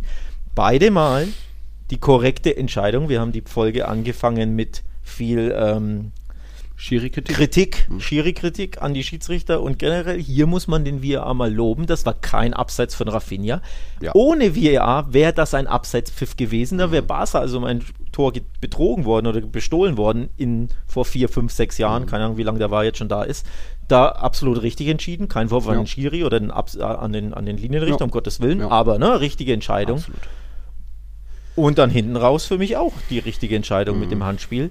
Von daher kam wirklich alles zusammen und deswegen bin ich wieder beim Thema Meisterdusel. Ne? Du machst aus wenig viel, du spielst wieder nicht gut und wieder hältst du die Null mit Ach und Krach und Glück und Torwart und Abwehr und auf der Linie zweimal geklärt. Das ist ja auch. Ja, ey. Da kommt ja, das ist ja genau das. Ne? Du verteidigst grandios, weil das ist richtig gutes Verteidigen, aber natürlich hast du mega Dusel, dass da zwei Typen genau da stehen, wo der Ball hingeschossen wird. Und und dass Athletik einfach eine Streuung hat, das haben wir auch schon oft gegen Real gesehen. Wo die hinschießen, das ist echt Vogelwild. Denen fehlt einfach auch ein Knipser vorne. Äh, Und dann, ja. aber einmal war ja da der Knipse. Ne? Also, Iñaki, die eine Szene. Die, Mhm. die eine Szene, die hat er top geknipst, da kannst du nicht meckern. ja, und dann hast du auch wieder die einen Glück, die anderen Pech, dass äh, da ein Handspiel in der, Ja. in der Entstehung war und dann wird es wieder zurückgepfiffen. Also es kam, der Meisterdusel war wirklich in Full-Effekt bei diesem Spiel wunderbar zu sehen. Ja. Reden wir über die Szene. Also, Ika Muniain springt da hoch, hat den Arm abgespreizt, aber da war für mich halt auch sehr viel dabei, dass irgendwie noch De Jong so den, das, das hohe Bein hat und irgendwie bewegt er dann den Arm nach oben. Ich glaube nicht, der Ball ist, geht an den Oberarm und das ist. Ich, ich, ich würde eher sagen, der Schiedsrichter in dem Moment, wenn der das so oder so entscheidet, okay. Ich wundere mich dann nur ein bisschen, dass der Videoschiedsrichter eingreift, weil es für mich keine hundertprozentig klare Fehlentscheidung ist, weil einfach so viel mit dabei war und er dreht sich weg und war das jetzt, abse äh, kein, war das jetzt absichtlich? Ich glaube nicht, aber natürlich Körpergröße verbreitert und so weiter und dann, dann geht natürlich der, der Ball auch klar an den Oberarm. Äh, für mich kommt da einfach so viel dazu, dass ich eher sagen würde, der Videoschiedsrichter muss da nicht eingreifen und ich würde eher damit leben, mit der Entscheidung, wie der Schiedsrichter das gewertet hat, aber ja, Hand ist dabei, wie wir es davor auch schon gesagt haben, wie ich es bei jeder Aber Folge wenn er es nicht sieht, Ja, das ist ja der Punkt, ja. wenn das der Schiri nicht sieht, dann muss der VAR ja eingreifen. so also er muss ihn ja fragen, da war ein Handspiel, hast du es gesehen? Ah, so, okay. Und wenn er es nicht gesehen hat, Mhm. dann sagt er ihn ja, dann guckst du dir an, an. Der, da ist der Ball am Arm. So haben die den Ball gewonnen. Dann kommt der Konter. Nur wegen des Handspiels hat ja Athletic Bilbao da den Ball erobert und dann direkt umgeschaltet. Also es war ja nicht, dass der Ball irgendwo dann in der eigenen Hälfte ist. Dann spielst du 20 Mal rum und dann ist der Ball im Außen so. Dann wäre es wurscht gewesen. Aber der unmittelbare Konter aufgrund der unmittelbaren Balleroberung in der Szene, die zum Tor geführt hat, das wird überprüft vom VAR. Und wenn er ihm dann sagt, hey, da war ein Handspiel, hast du das wahrgenommen? Und er sagt, nee, habe ich nicht gesehen. Ich habe es übrigens auch nicht gesehen. Ich bin mir sicher, die 60.000 im Stadion haben es auch nicht gesehen. Von daher auch wieder keinerlei Vorwurf an irgendeinen Schiedsrichter oder vierten Offiziellen oder Linienrichter. Ich finde, das kann man nicht so erkennen. Oder ich konnte es nicht. Und dann weist er ihn darauf hin, dann schaut er sich's an. Und wenn da ganz klar der Ball erobert wurde durch ein Handspiel, dann ist das abzupfeifen. Das ist ein absolut korrekter Call. Natürlich super schmerzhaft für den Athletikclub und natürlich sind die aufgebracht, die waren ja eh wieder alle angestachelt im Stadion, wie immer. Das ist so unbequem und natürlich sind sie dann sauer und verstehe ich alles und erst recht, weil es ja die 90. war. Mhm. Aber das ist ein absolut richtiges Vorgehen vom Schiedsrichtergespann mit dem VAR. Das gibt es jede zweite Woche in der Bundesliga, wirklich jede zweite Woche.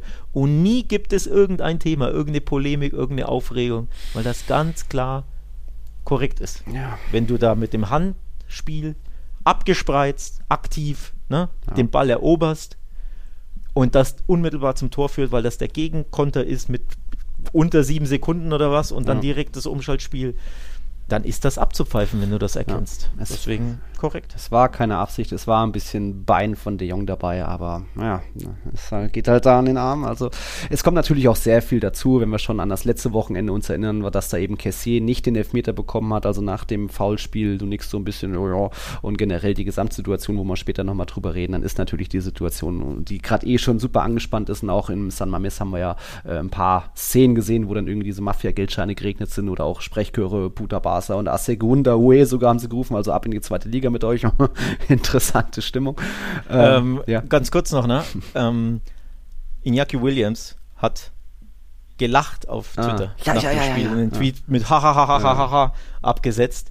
Witzigerweise, ich, ich, ich, wähle dieses Wort be bewusst, wurde vor wenigen Wochen eine identische Szene auch abgepfiffen bei Celta Vigo gegen Athletic Bilbao. Da hat Celta so ein Tor erzielt. Aha. Durch eine Balleroberung in einem Luftduell, wo der, ich glaube, Carles Perez war es, den Ball auch genauso gehalten hat, mhm. die, den Hand, äh, die Hand so über Schulterhöhe abgespreizt, den Ball so erobert hat, Zelda das Tor geschossen, Tor wurde annulliert. Mhm.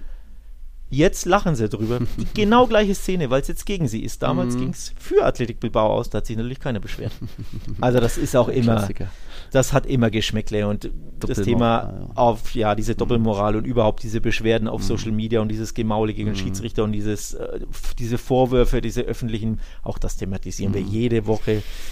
Auch das gehört zu La Liga und ja. auch das ist eines dieser hässlichen ja. Themen, denn das gibt es so in anderen Ligen nicht, dass sich immer wieder Spieler und Offizielle und mhm. Vereine da auf Social Media melden und beschweren und Verschwörungen mhm. Ah, ich hab's, ich hab's echt satt. Ja. Ich hab's wirklich satt. Das mit der Verschwörung der Aktion gibt's kommen später Grund. zu, aber ist ja jetzt seit 2018 ist ja schon wieder eine Weile her. Also da, ja, ähm, ich glaube, Raul Garcia hat da auch noch so eine komische Insta-Story. Das macht's nicht besser, die Gesamtsituation. Ähm, wir wollen eher nochmal vielleicht äh, Marc-André Terstegen loben. Du kannst nochmal die ganzen Rekorde hervorheben. Was waren das? 19 Mal Weiße Weste, 19 Mal zu null.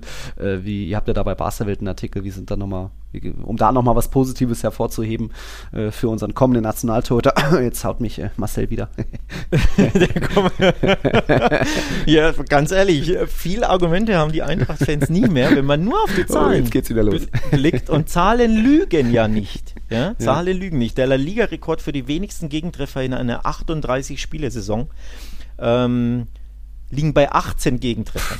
18. Das ist jetzt nicht so viel, ne? Mhm. Oblak, Barca, Atleti? Äh, Oblak von Atletico, mhm. genau. Barca hat bisher acht.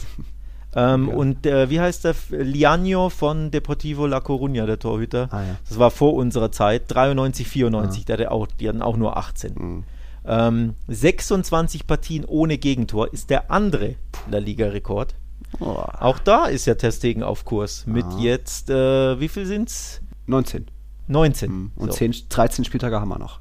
So, 19 mhm. zu 0 Aktuell 26 sind der Rekord. Und Gegentore hat Barca bisher 8 und 18 sind der Rekord. Mhm. Also da ist der Stegen wirklich auf Kurs, ähm, zwei Rekorde einzustellen, zu brechen oder zu egalisieren. Das ist krass. In der Rückrunde, wir hatten ja heute die mhm. Rückrundentabelle ein paar Mal, haben sie ein Gegentörchen bisher kassiert. Das gibt's ja nicht. Wow. Das gibt's oh. ja. Also ich auch, für mich ist es immer so, so unfassbar. Man hat, gewöhnt sich natürlich an diese 1 zu 0. Und mhm. mittlerweile denkt man ja, natürlich gewinnen sie wieder 1 zu 0, was sonst, aber es ist trotzdem im Kontext, ne? Ist das so, so krass. Wie schaffen die das immer, dieses 1 zu 0 über die Zeit zu bringen? Und auch so häufig so ich bin mhm. da ehrlich, so unverdient. Es wäre ja, es, ja, du kannst ja nicht davon sa äh, sagen, dass dieses 1 zu 0 jetzt verdient war Nein. vom Sieg her. Der XG, du weißt, ich mag ja, ja XG ganz gerne, um da ne, ne, den Vergleich ja. zu haben, wie viele Chancen hatten die einen wie die anderen, mhm. wie viele Tore hätten sie eigentlich gemessen an ihren mhm. Chancen mhm. normalerweise machen müssen. Der XG ist komplett identisch. 0,85 bei beiden Mannschaften. Oh. Das heißt, wenn dieses Spiel 0-0 oder 1-1 ausgeht, ist das das mhm. gerechte Ergebnis im Sinne von ne, mhm. Spielanteile, Chancenanteile. Natürlich war das wieder glücklich, deswegen sage ich ja Meisterdusel. Aber wie schaffen sie es Woche für Woche für Woche für Woche, dieses 1 0 über die Zeit zu bringen? Mallorca, Atletico. Es So ist viel. mittlerweile wirklich, es ist ja, schwer, schwer zu fassen, schwer zu greifen, denn Mhm. nochmal, sie sind stark hinten, aber ab und zu hätten sie wirklich gerne mal ein Tor kassieren dürfen. Wie eben, wie eben beispielsweise auf die, die doppelte Torklärungsaktion. Ne? Ja. Ich habe da übrigens vor der Glotze sitzen schon abgeschlossen. Ich habe den schon drin gesehen. Ja. Den, sowohl den ersten als auch war. Ich bin, ich bin da davon ausgegangen, ja natürlich, der Schuss ist jetzt drin Jo. weil die Chance so groß war. Ich konnte mich darüber gar nicht so richtig freuen, Mhm. dass, der, dass der abgewehrt wurde, weil ich damit schon abgeschlossen habe, dass der Ball im Netz wackelt, zappelt. Ähm, von daher ja, es ist verrückt, was Barca und Ter Stegen vor allem natürlich diese Stegen. Saison da hinten schaffen und auch er wieder drei Top-Paraden Mhm. gezeigt. Michi Hofmann, schöne Grüße an dieser Stelle. Weiß nicht, ob er zuhört, aber taggt uns ganz häufig Welt auf Instagram und bedankt sich bei uns und, und Cool. Menschen das und so. Richtig cooler Typ, hat auch Ter Stegen so gelobt gestern live Mhm. und er. Und wenn einer sich mit Torwartspiel auskennt, dann, dann ja wohl er, ne? Mhm. Von daher, was Ter Stegen in der Saison zeigt, ist herausragend. Was Barca's Defensive zeigt, ist herausragend. Aber immer auch mit wirklich einer gehörigen Portion Mhm. Glück in manchen Szenen. Ja, aber die Mannschaft ist, äh, da sieht man, so wie sie kämpft, ist sie jetzt wieder zusammengewachsen. Da wackelt jetzt keiner mehr groß, wie es vielleicht diese Phase mit United und, äh, und äh, Almeria natürlich gab, wo ich die Hoffnung hatte, im Bernabeu jetzt den nächsten Stoß geben. Nö, die Mannschaft ist jetzt wieder zusammengewachsen, also kann auch das jetzt äh, am Sonntag der Klassiko-Liga-Rückspiel wieder eklig werden und äh, Barca kann sich das, will nicht sagen gemütlich anschauen, aber erstmal sagen, so Real, jetzt kommt ihr mal, ihr habt doch genauso Offensivprobleme, ihr habt jetzt Spiele unter der Woche wieder, müsst da auch gegen Liverpool euch ein bisschen noch anstrengen. Ähm, das kann doch auch da wieder. Barca, Barca kann verteidigen, Barca kann kontern, Lewandowski ist zurück. Das könnte Also jetzt, wieder 1-0 oder was? Ja, oder? Das könnte doch jetzt wieder. Ich, ich weiß noch nicht, was ich tippe. Das, ja. Also ich tippe nicht 1-0. Das, es muss doch ein Ende. Ich habe auch jetzt nicht 1-0 getippt. Ne? Ich glaube, ich hatte 2-1 Ja, ich auch, auf ja. Barca. Ich dachte mir, ey, irgendwann müssen sie doch mal eins kassieren. Aber nee. Das gibt's doch nicht. Das gibt's doch nicht. Ähm, von daher. Mhm.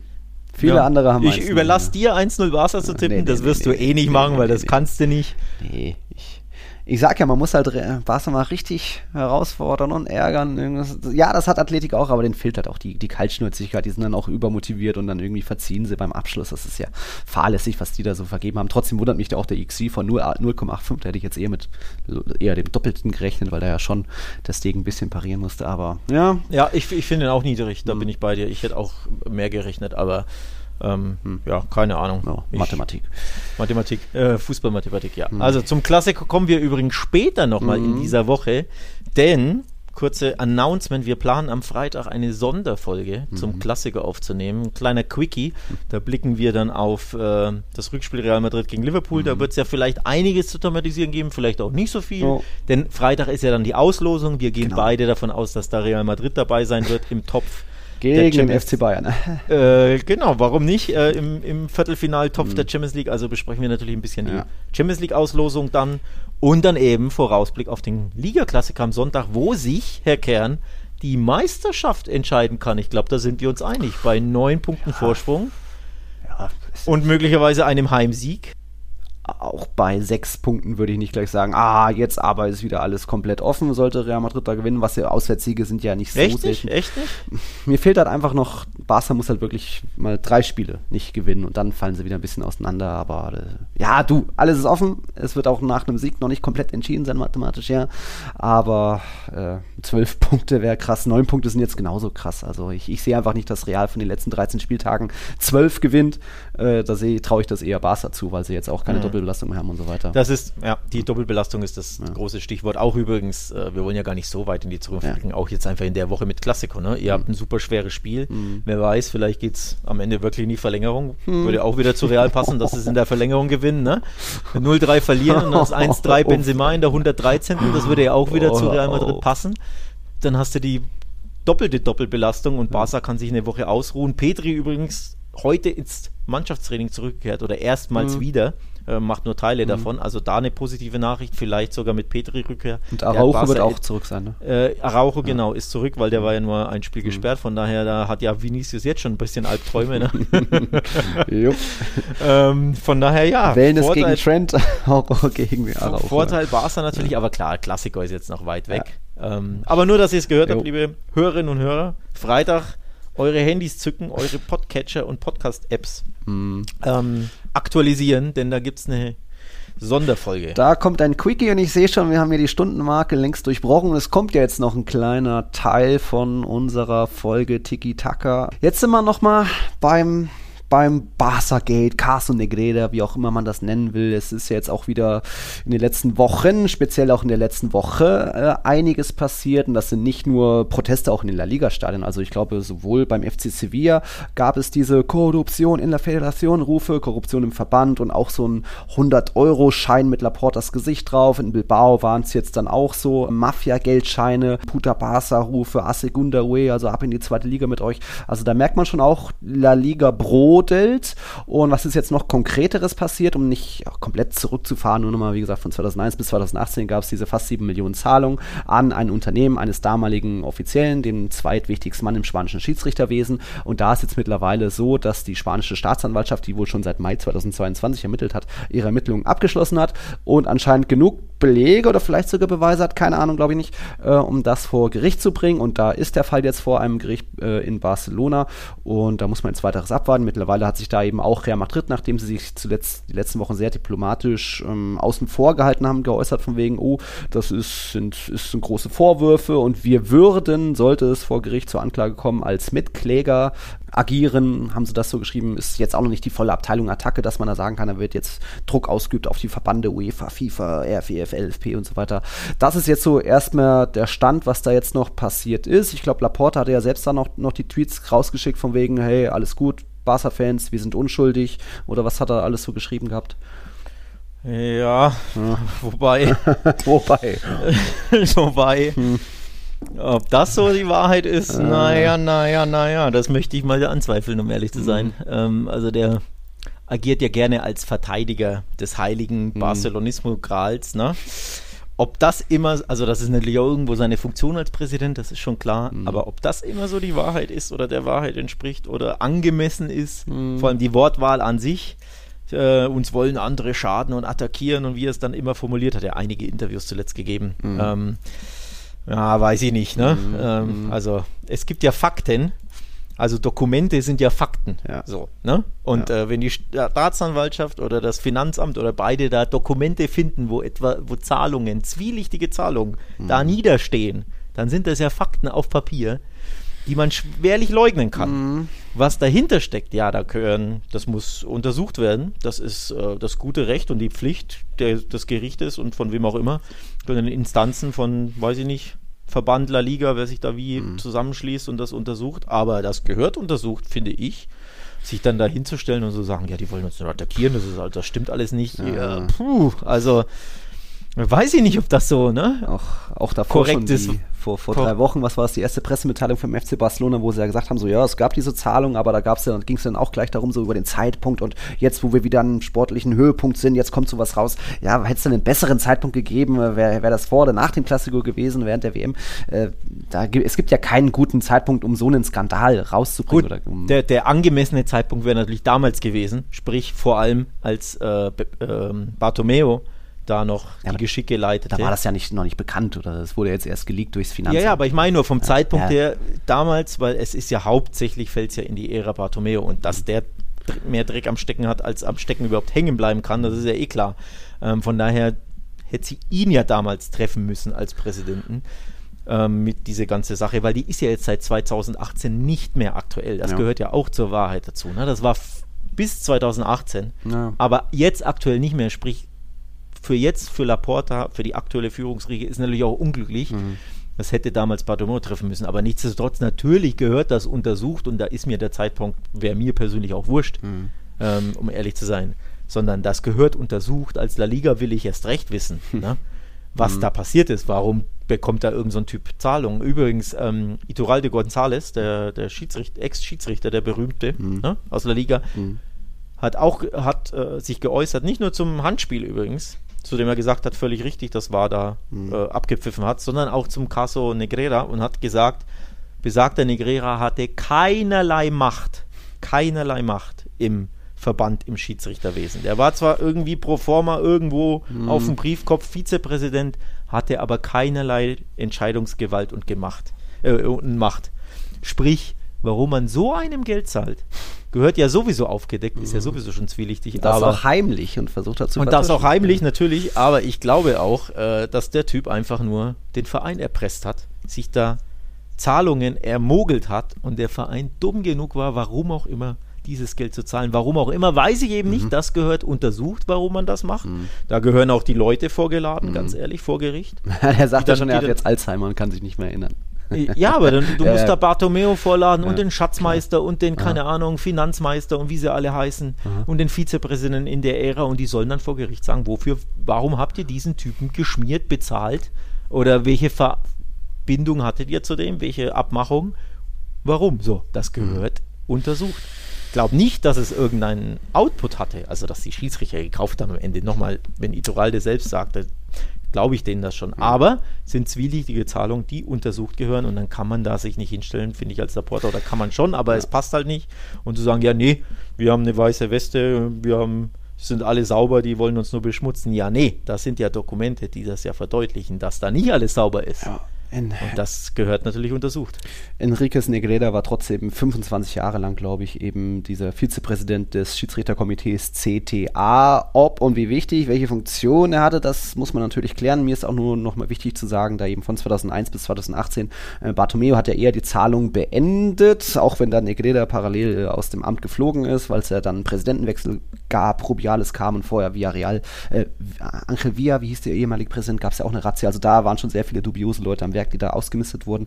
Ähm, Laporta war ja genauso, ähm, hatte diese Zahlung mehr oder weniger geduldet und nicht nur geduldet, sondern ja auch sogar ähm, vervierfacht, ähm, nachdem, ich weiß nicht, vorher wurden vielleicht 50.000 Euro mal gezahlt, er hat dann irgendwie die Zahlung erhöht auf 200.000 Euro. Also auch da kann er gar nicht so tun, als wäre das alles nur Bartomeus Schuld gewesen oder als hätte er da nichts äh, mit am Hut. Er hat nur das Glück, dass ähm, jetzt diese juristische Verwährung, ich, Verjährung, ich glaube, das Gericht kann nur bis 2010 rückwirkend machen. Das betrifft dann, glaube ich, nur Rosell und Bartomeo. Und, aber wie gesagt, ich glaube auch der FC Barcelona ist ja als juristische Person mit angeklagt und was da jetzt alles noch passieren wird, bleibt abzuwarten. Ähm, Prognose ist natürlich sehr überschaubar, weil ähm, ich liste ja auch auf Twitter immer sehr viele Belege auf und hier kommt mal ein Fax und dann hat ja auch nochmal, was weiß ich, Enriquez Negreda hat ja auch nochmal 2020 nochmal äh, dem FC Barcelona ein Fax geschickt von wegen, ah, Real ist gerade Meister geworden, mit mir wäre das nicht passiert, ich kann euch beim Videoschiedsrichter helfen. Dubioser Typ, wie auch immer, was er für Macht ist, das muss man klären. Also da gibt es jede Menge nur Belege, aber jetzt reine Beweise, natürlich gibt es keine Rechnung, auf der dran, drauf steht, einmal Manipulation von dem und dem Spiel. Das ist halt schwierig, das, das herauszufinden. Das würde ich fast vergleichen mit der, mit der WM 2022. Jeder weiß, dass diese WM gekauft war, also dass die Vergabe nach Katar gekauft war und dass auch Geld geflossen ist, aber die ganz klaren Beweise fehlen eben. Man hat viele Belege und Hinweise und der eine oder andere hat auch mal was gesagt, aber wirkliche Beweise gibt es eben nicht. Und die WM 2022 war gekauft, genauso wie die WM 2006 ja ähnlich auch und äh, vom Beckenbauer und Co. Das ist natürlich irgendwo auch mittlerweile ein Teil dieser verrückten, aufgeblasenen Fußballwelt, in der wir leben. Aber ich wäre schon mal interessiert daran, dass mal so ein Fall doch irgendwie versucht wird aufzuklären. Wer weiß, vielleicht gibt es am Ende einen Schiedsrichter, der sagt, okay, ich packe jetzt mit der Wahrheit aus, es tut mir leid, ich, ich, mein, mein Gewissen bringt mich zu Grabe, ich muss jetzt hier reinen Tisch machen und ich sage jetzt mal, Negrede hat mir hier und hier, hier und da und da mal Geld zugesteckt. Vielleicht wird sowas passieren, aber da ist die Prognose natürlich sehr überschaubar, dass es wirklich ähm, komplett aufgeklärt wird. Äh, oder wie siehst du die, die Prognosen so? Ja, ich glaube, es wird ähm, sportlich folgenlos bleiben. Also es wird keinen Punktabzug geben und auch kein Zwangsabstieg. Das ist Nein. einfach nein, im Leben nicht. Nein. Im Leben nicht. Das ist das wirklich das Ähm, Unwahrscheinlichste. Ähm, und ob sie dann, äh, weiß ich nicht, Hm. irgendwie 250.000 Strafe zahlen müssen an den Verband. Ja, sowas kann natürlich Hm. passieren. Oder lasse 2 Millionen zahlen, keine Ahnung. Ich würde sagen, es geht eher so in die Richtung. Nichts Genaues weiß man aber auch einfach nicht. Du musst, nochmal, du musst die Leute vorladen vor Gericht. Die ganzen Präsidenten, die ganzen Schatzmeister, die müssen einfach eidesstattliche Aussagen treffen und dann muss ein Gericht und eine Staatsanwaltschaft da ne, ein Urteil fällen.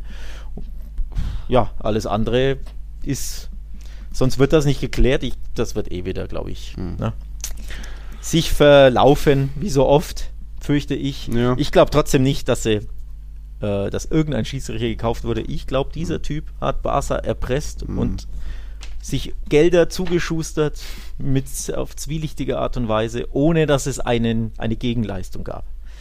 ähm, die, die, die greifbar ist auch, also im Sinne von ne, Mhm. wirklich Schiedsrichter X, der jetzt in der 89. den Elfmeter gegen Levante gepfiffen hat. Nein, glaube ich nicht. Glaube ich nicht. Ich glaube, Negreira hat die, hat die erpresst, hat sich da Geld ermogelt.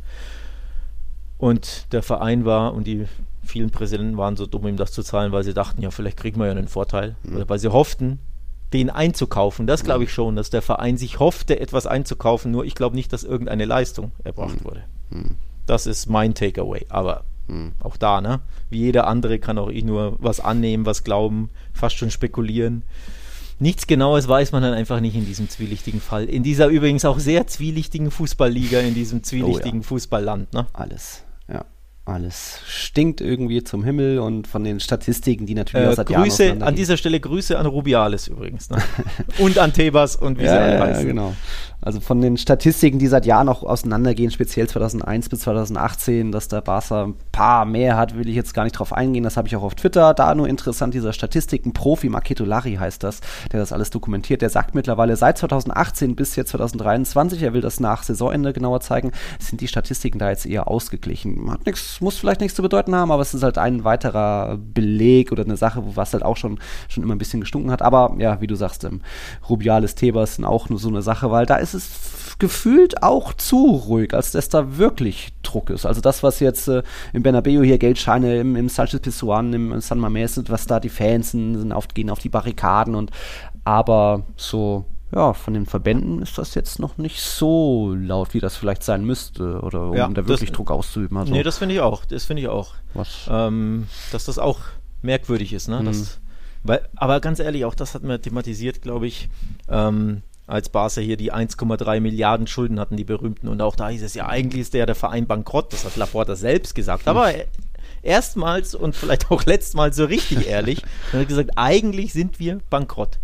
Aber auch da, too big to fail. too big to Dieser fail. Verein, La Liga und der Verband wird diesen Verein niemals untergehen lassen, genauso wie den anderen Verein auch nicht, der in der Hauptstadt sitzt. Weil diese Vereine die Aushängeschilder der, der kompletten Liga sind. Die beiden großen Zugpferde, die, die, die Kräfte, die, ne, die, Mhm. die großen Nummern, ohne die gibt es diese Liga so nicht. Und deswegen ist es auch so ruhig von La Liga und vom Verband, weil die nicht wollen, dass einem von beiden geschadet wird. In welcher Art auch immer. Ja. Ähm, und das spricht auch mal wieder Bände. Ne? Ja. Naja, äh, schwieriges Thema. Ja, nur nochmal abschließend, ich denke mal, Bartomeu kann vielleicht sogar noch mehr mit Gefängnis jetzt rechnen, weil er halt irgendwie in dieser diesen Nicht-Verjährungsfrist mit drin war. Und Rosell ist, glaube ich, immer noch drin oder so. Vielleicht erwischt den auch, aber äh, Punktabzug jetzt in der laufenden Saison eh nicht für Barca, weil es ja auch da schon verjährt ist. Wie gesagt, wir reden über bis 2018. Auch zur neuen Saison rechne ich damit nichts. Geldstrafe, ja, und vielleicht sind es am Ende sogar zwei Millionen. La Liga versucht sich ja hier und da doch ein bisschen zu wehren. Was kam jetzt frisch während unserer Aufnahme raus? Hier, Gavi wird, darf jetzt doch nicht registriert werden. Also hier und da gibt es immer diese kleinen Streitthemen, wo dann La Liga, La Liga doch noch mal versucht, diese kleinen Ehrenkämpfe für sich zu entscheiden. Aber ich glaube, auch da wird doch Gavi wieder als Profi durchgedrückt werden. Oder was war da jetzt ganz neu? Ja, weiß ich nicht, ich konnte es ja noch nie lesen. Ich habe ja nur den Ja. Tweet gesehen auf, äh, auf Twitter, aber ja, offenbar hat Barca ja vor Gericht erwirkt, dass Lavi, äh, Lavi, um Gottes Willen, Lavi, Lavi. Gavi als La Liga-Spieler registriert wird. Man Als merkt schon, dass wir Profi, äh, als La Liga, als Profi bei La Liga, ja genau, denn er hatte vorher nur diesen ähm, seinen Amateurvertrag, seinen Nachwuchsspielervertrag und war als solcher nur registriert bei La Liga. Und aufgrund des Salary Caps, des Financial Fair Plays, der, der Gehaltsobergrenze, hat La Liga Barca quasi nicht erlaubt, ihn zu registrieren Mhm, mhm. als Profispieler. Und Barca hat dann gerichtlich erwirkt im, in der Winterpause Mhm. ähm, oder im Januar dann während des Transferfensters, dass sie ihn registrieren können. Und jetzt kam gerade offenbar die Meldung auf Twitter, Hm. dass es rückgewirkt, rückwirkend dann doch nicht möglich ist, offenbar vom gleichen Gericht, weil irgendeine Frist verjährt ist. Mehr habe ich jetzt auch noch nicht gesehen. Das war nur ein Tweet, den ich gesehen habe. Also auch da Ja. wieder hin und her und Ja. vor Gericht gehen. Also allein schon, dass du als Verein vor Gericht musst, Ja. ne? Oder ziehst, ist ja auch schon, merkt man übrigens auch, wie sehr Tebas und Laporta sich nicht Ja, leiden können. Die, die Streithähne, Ego-Typen. Äh, da- das ist auch, äh, ja. die einen fühlen sich von den anderen schlecht behandelt. Also in dem Fall Barca und Laporta von La Liga. und von Tebas. Und ja, dass das vor Gericht geht, ist das auch immer so eine, so Aber- eine Sache. Ne? Aber, ist das nicht an sich komplett wurscht, ob er nicht noch weiter eine, die Saison jetzt als Jugendspieler gewertet ist? Oder darf er dann nur X verdienen und nicht schon gleich einen 2-Millionen-Vertrag unterschreiben? Also, ja, okay, ich merke, das ist auch wieder so ein, so ein Thema. Hä, wo, worüber reden wir? Ja, also weiß, also für die Saison ist es eigentlich irrelevant Ja. für die jetzige, ob er jetzt weiter in die Rückrunde als Profi Ja. mit der Nummer 6 oder als Nachwuchsspieler mit Nachwuchsvertrag mit der Nummer 30 oder was, Ja. ich glaube, er hat die 30, spielt, soll, ist eigentlich wurscht für die Rückrunde. Warum da man so sich Mhm. vor Gericht, ich weiß es nicht. Also da geht es auch um Stolz und Ehre Ja. und den, den Verein verteidigen. Ne? Das Ja, ist ja, ja, ja. auch genau das, was ja Laporta auch immer auf Social Media sagt Ja. in seinen Tweets. Ne? Ich, Mhm. verteidige den Verein und äh, die greifen Mhm. uns alle an und so. Ja, egal. Lass mal zum Schluss kommen. Jo. Wir sind hier eine Minute 16, wenn nicht sogar mehr. Ja, das ist ja. Da Schließen wir, schließen wir ab mit den Tiki-Taka-Tipps, die wir letzte Woche schandhaft, schändlich vergessen haben. Ja, da nochmal sorry an den Philipp Klärbaum. Und Äh, eben- Hannes mit 26 Punkten stand heute Montag der, der Tagessieger, der Spieltagssieger, aber ist ja noch ein Spiel, denn Ja. heute Abend Girona gegen Atletico de Madrid. Mhm. Da kann man noch ein paar Pünktchen sammeln. Ja. Aber es sieht gut aus für Hannes, der mich dadurch überholt hat. Ich bin siebter, Hannes ist sechster. Mhm. Platz 1, zwischenzeitlich jetzt Cedric, Mhm. Der äh, 371 Punkte hat. Das ist sehr, sehr, sehr, sehr beachtlich. Aber eben Philipp nur 370, nur ein Punkt dahinter, kann also auch noch Mhm. Platz 1 erobern. Also sehr, sehr spannend in den Tiki-Taka-Tipps. Wo sind Sie, Herr Kern? Platz Äh. 21. Ja, ja, ne. Läuft nicht so. Der spielt das ganz okay mit 19 Punkten, aber mal gucken. Heute natürlich Atletico tippen, die haben ja auch Siegesserie ohne Ende. Sind die einzige in der Rückrunde noch ungeschlagene Mannschaft, also noch einzige ohne Niederlage. Ja, das noch. Wir hatten noch generell ein paar Hinweise, um nochmal ein paar Positives hervorzuheben. Einer unserer Patrons ist zurück. Paul Scrimes hat mal lange, der hat sich mal kurz abgemeldet, weil es nicht mehr ging. Schön, dass du wieder zurück bist. Der hat sich gemeldet. Äh, und ansonsten gab es ja, wie gesagt, in der Folge ein paar positive Themen, ob das 100. Geburtstag war, ein paar Infrastruktur, Stadionumbau, Celta Vigo als Good Vibe-Thema und ansonsten Rotrekorde hier, Moriba, Barca Gate. Nicht ganz so viele schöne Sachen. Ich hoffe, hoffe, hoffe, euch hat diese Folge trotzdem sehr gefallen, wie immer, auch wenn es viel Negatives aus La Liga zu berichten gibt. Von uns gibt es jetzt bald wieder ein bisschen mehr zu hören. Freitag eben Quickie zum Klassiko und zu Reals 5-0-Sieg gegen Liverpool. Und dann am Montag natürlich wieder die normale Folge. ähm, ja, äh, heute nochmal Girona Atletico, Mittwoch dann Real Liverpool, Donnerstag noch ein bisschen Europa League und Conference League natürlich. Am Samstag dann auch spannend Atletico gegen Valencia und Sonntag noch äh, Barca gegen Real der Klassiko dann. Also schauen und für alle Supporter nochmal der Hinweis: patreon.com slash Podcast. Wer noch nicht supportet, kann das tun. Mhm. Stellt eure Fragen gerne zum Klassiko bis Freitag. Äh, wann nehmen wir auf? Mittag, also bis Freitagmittag ist eure Deadline, um da die Fragen einzureichen, Mhm. die ihr so habt. Oder die Themen müssen ja keine Fragen sein, können ja auch einfach Themenvorschläge sein. Ne? Sprecht mal über, keine Ja. Ahnung, dies und das. Warum Vinicius immer abgekocht wird von Araujo? Warum tut der sich da so schwer? Warum, äh, Nils, hast du keine Laporta-Geldscheine mitgebracht aus dem hab ich Bernabeu, die nicht es da gesehen. gab? Das Das gibt's doch nicht. Ey, das wäre das wär Ja. echt ein geiles Mitbringsel. Ich, ich wollte das sogar verlosen an unsere, an unsere Supporter. So geil fand ich das. Ja, Ja, so einen schönen Laporta-Geldschein. Ja, kann man sich Ja. bestimmt auch noch ausdrucken oder, na, keine Ahnung. Nee. Ja, wie dem auch sei. Also schickt eure Fragen, eure, eure Ja. Themen, eure was auch immer, Anregungen, mhm. wenn ihr uns supportet. Und dann freuen wir uns auf eine schmackvolle Woche Mhm. und auf eine Sonderfolge am Freitag. Genau, kleiner In Quickie. dem Sinne, Herr Kern, Schöne Woche. schön, schön war es mal wieder. Dir eine schöne nicht-englische Woche, ist ja auch was Feines. hat das Europa League aus auch mal was. Bin ich ein bisschen Mhm. neidisch drauf. Aber gut, bald ist ja Länderspielpause. gut. Ja, Moment, weil, wenn Real Madrid am Mittwoch ausscheiden sollte, frage ich dich nochmal, äh, ob du da wirklich jetzt neidisch drauf warst, dass du dann auch keine englischen Wochen Ja, hast. gut, Ich ne. zweifle es an. Also Vorsicht, was man sich wünscht, Herr Kern. Ne? Ich nehme es zurück, ich nehme es schon zurück. Also, liebe Leute, schöne Woche. Danke fürs Einschalten. Hasta Ciao, la ciao. próxima. Ciao, ciao.